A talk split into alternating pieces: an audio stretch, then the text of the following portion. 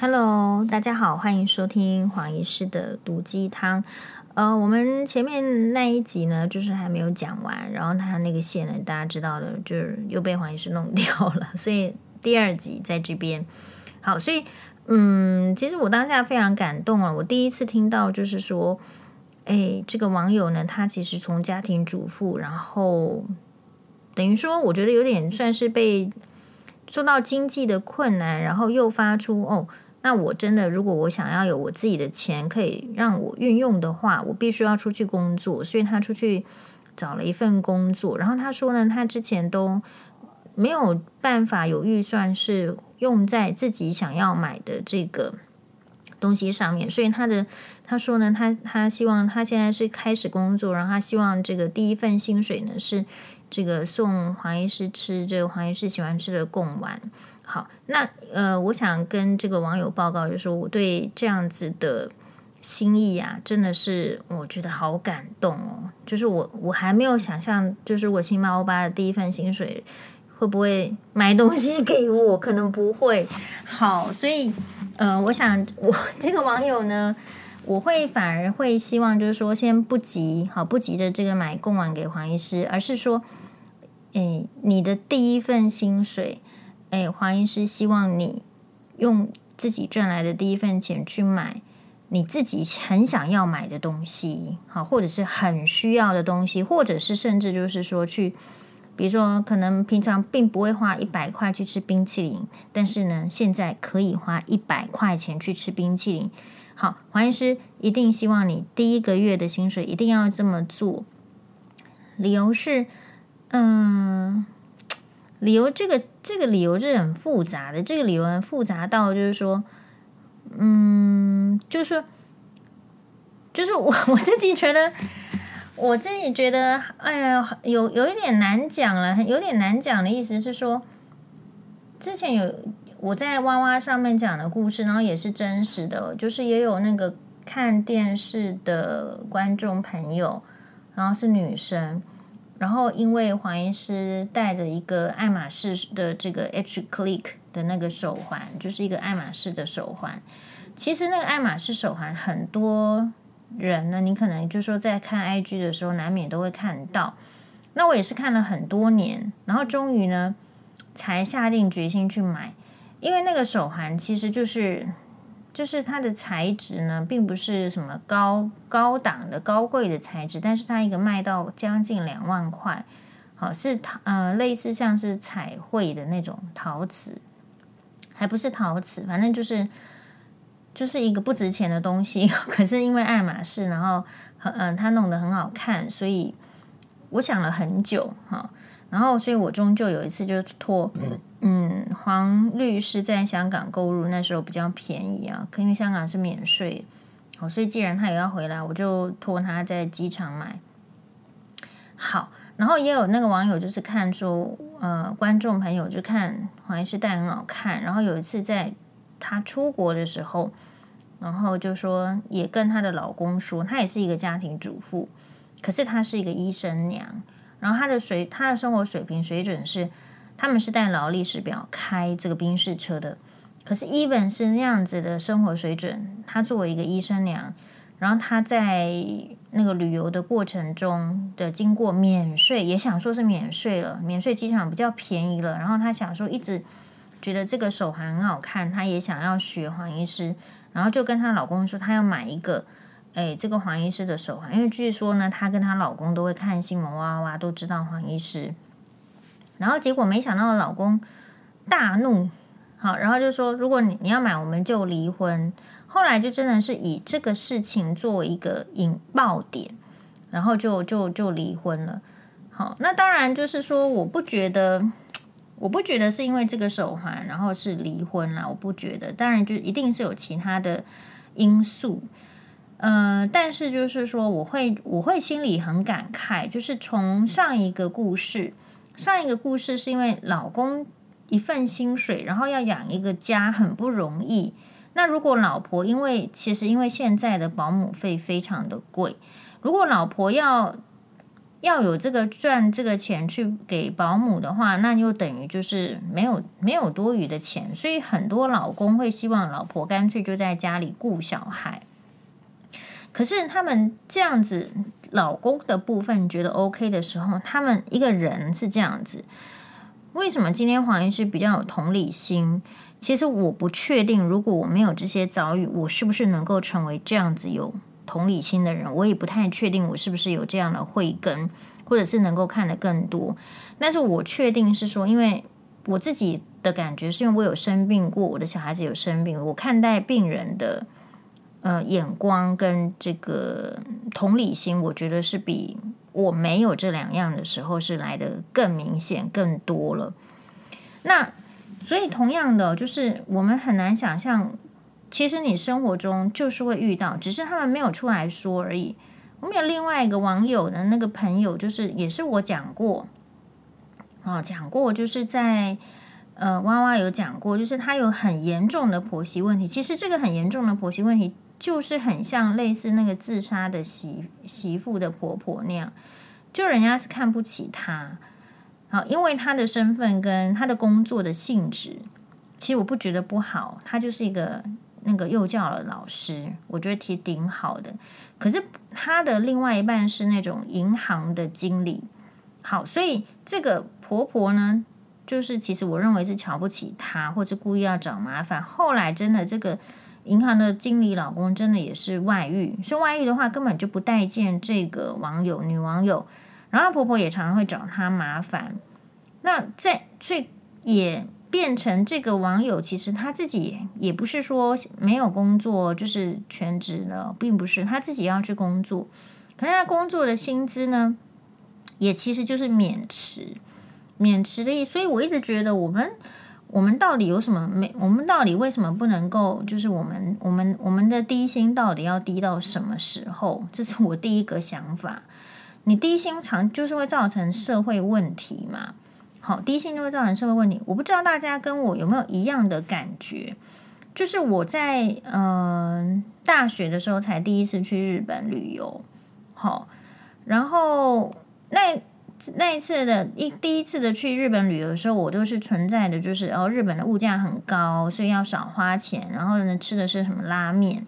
好，就是不是高级的餐厅。我想最高级的餐厅就是那个银座很有名的蛋包饭、咖喱饭哦，那个餐厅叫什么什么亭的，就是哦，那就是我们去的这个最高级的餐厅。然后后来呢，我自己当住院医师之后，就是有赚钱。我有跟大家讲，就是我的薪水一个月是眼科住院医师比较低，是一个月是七万块。然后呢，如果是内科、外科，可能可以到八九万，甚至到十万。好，所以我我算是那个在住院室里面，我们是比较低薪的。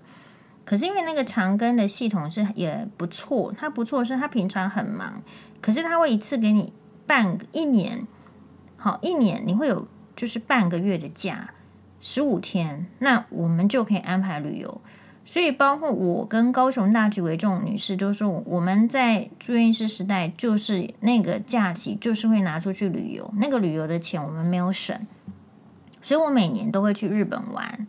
好，只要有假呢，啊，因为那个他都他的排排 course 排那个科别都是年度的，那只要有假，我就是去日本，所以我就会去东京啦，哈，我会去。大阪呢，我会去这个泡温泉，去香根，都是利用那个假期，那很没有压力。那我今天至今也觉得是正确的选择。就我那时候没有选择，就是说我就是待在待在台湾啊，好好的存钱。我没有选择这样，因为你会后来会发现，如果有小孩子，或者是有这个有什么很固定的事情的时候。其实你是没有办法有这么长的假期，你不敢的，你大家没有。那没有那么长的假期的时候，其实规划就会受限。好，所以我其实去英国啦，去法国，其实也是这样子的假期。那像后来为了配合前夫要出国，其实会对同事不好意思，因为这表示其他的主治医师要来 cover 你的门诊。好，当你变成主治医生，其他的主治医师要 cover 你的门诊，那人家就不能够休息。好，所以其实。每一个阶段会有每一个阶段你看到的，然后就是也是运气，运气你你的选择是怎么样？诶，那我为什么讲到这个？是说我后来，因为我不是每年都去日本嘛，我后来觉得怎么搞的？我后来越来越觉得去日本，觉得没有日本的东西没有想象中那么贵了。我就去东京呢，好，京都好也去去很多次，然后东京。我的意思是，那这代表什么？这代表的是，是其实台湾的物价也是上来了，物价也上来了，所以我我也觉得，哎，怎么搞的？跟这个东京好像差不多了。以前觉得去东京一定要吃拉面，后来我发现，在东京吃拉面跟在台北吃拉面是差不多的钱，是这样子的感觉，哈。所以我们的物价在上升，如果我们的低薪还没有办法想，我觉得大家有志之士哦，或是政府或者是什么，应该要。要很认真的去考虑这一块。你说那些人为什么要出国去工作？如果我们在国内找得到高薪的工作，谁要出去国外？是吧？好，那所以这个部分，如果我们的薪资没有办法提高，一定是什么呢？你不要说什么去柬埔寨做那些什么被骗的，基本上人才也一定会外流，会外移。那如果一个国家 没有办法留住人才的时候，到时候就会变成什么样的状况？我觉得大家可以自己去想象。好，我们不要每次都说什么看衰台湾，然后人家就不喜欢。可问题是不是看衰不看衰的问题是，而我们要你到底要怎么样存活下去？这是我关心的问题。好，我常常要想说，星巴巴要怎么样才能够立足？常常才要想说，要怎么样才能够存活下去？要存活下去，不被这个社会所淘汰，是需要很努力的。而这个努力，除了个人的努力之外，政府啦也是要很努力，然后家庭的家长也是要很努力啊，不是吗？嗯，我今天看一个 YouTube，就是其实我看很多杂七杂八的 YouTube，我就不太一样。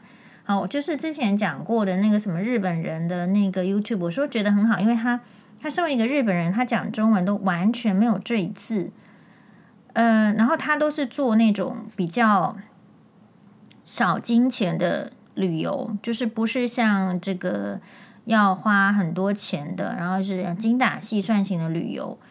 那另外一方面，我也会看，好像是，不过我是最近才看到，所以对他的 background 还不是很清楚，可能是一个美国的华裔或者是韩裔，我不知道。那他分享的是什么？他去分享去一个韩在美国的韩国餐厅。然后里面呢，里面的这个餐厅里面的动线已经开始在使用智能的，就是类似机器人在送餐。就像我们现在有防疫旅馆，它有进那个机器人，它就把你送到门口，你都不会接触到人。所以大家有想过吗？就是如果说我们要依靠劳力来选择工作，你说不要读书也没有关系，去用劳力，可是劳力。因为工业的进步，因为机器人的进步，有可能会被就是这种很基础的、很简单的那种劳力的工作是非常有可能被机械所取代的。那所以呢，那那所以这一群人该怎么办？好，这一群人该怎么办？那另外来讲，如果工作就是我们的网友说十二个小时，如果要工作十二个小时这么辛苦，然后只有一个小时是只能够。哦，坐下来休息一下。说实在，他回家还要照顾小孩，我也蛮担心他的体力是堪负荷还是不堪负荷。好，所以这个时候一定是还是要要很注意。年轻的时候这样可以，可是老了的话做这样子可不可以呢？那如果年轻的人他因为嗯可能没有辛苦过，他就会想说，我有没有机会去想比较高薪，然后不要那么累的工作？那我们有一派的说法是说，你当然要知道，就是那种高薪可是不累的工作是代表什么意义，或者是说哪有这么好康？但是我觉得要很小心的，是不是我们不要在这个社会里面对你，你提醒年轻人是正确的，但是不不应该跟年轻人说，你没有资格拥有那一些啊，你就是这种命，你为什么要那么多毛？你就是吃苦耐劳的命，你就是活该要低薪，然后你就是活该什么什么的。我觉得这个社会在讨论这个柬埔寨的事件的时候呢，不免出现这两种生生态哦。是很，你在那个苹果日报新闻那个下面的留言，或者是看那个风向，其实是会有这样子的声音的。那我们要注意的是，讲出这些声音的这些话的人是谁？其实他可能是既得利益者，他本来生活就很好过，他根本不需要去做那个呃，就是厨房的工作啊，或者是在外面刮风下雨的工作，所以他觉得没关系，有低薪没关系。可是如果你站在这些人的角度，他做的辛事情是很辛苦，而且是必要性的。必要性的意思是，我觉得去餐厅啊，我觉得有服务人员真好。而这个餐厅的水准品质高了，服务人员够了，很辛勤认真的工作的时候，其实我所享受到同样花钱出去吃饭的这种享受的待遇是更好的。其实那个是在人的素质，可是你有办法期望人在低薪的时候素质很好吗？诶，那个是很很靠修养的。那大部分的人会经不起那个折磨。就会觉得很累，然后脾气会不好。你说像之前卖饮料的这种，就那个新闻，就是跟顾客引起纠纷。不要说天气热好了，我如果一直站着，一直卖饮料，前面可能已经有两三个累积不满的情绪了，你都不知道。然后到第四个的时候，你稍微有点要求，它就爆炸。其实我看到的是这样的现象。好，那另外我们看到就是说，年轻人还是要。除了鼓励之外，我们也要要求。可是现在年轻人好像，我觉得礼貌是不够的。就是从呃问问这个粉，当然我们之前那个网友，他就我就觉得他很棒，礼貌很好，然后这个信件什么也都写得非常好，是非常有水准的。可另外一方面来讲，我们也遇到就是没有没有什么水准的。就是说实在的，我如果看到这个北语的学生来看门诊，他也不说谢谢的时候，我会觉得这个国家会崩塌。你不是读书吗？你读到没有礼貌，这样我会觉得非常奇怪哈。就或者说你会说，觉得大部分的年轻人都已经是这样子了。那你不要说北女学生哦，我去这个 Seven Eleven，如果 Seven Eleven 店员很年轻，你会发现都是我在跟他说谢谢，那他他也从来不说谢谢，或者是那个谢谢说的很小声，所以好像年轻人这边并没有习惯要说请、谢谢、对不起。那我们教给他们的是什么，好不好？所以这个都希望呢，大家，嗯，如果你是家长，你要提醒小孩；那如果你已经是年轻人，你要提醒自身的礼貌。诶，因为呢，这个你要想哦，这个从古至今为什么会去讨论礼貌？就是它绝对是一个人际交往还有这个社会和谐的必要性。好，所以。在这个我们注意到这个各种新闻的时候，我们也确实的观察了社会的变化，然后还有就是你的感受是什么？好，所以我在家里，我也我也要求新妈欧巴要对我礼貌，好，就是嗯，因为我没有办法接受这种就是没有礼貌的人，那个那个气氛就是会觉得比较粗鲁。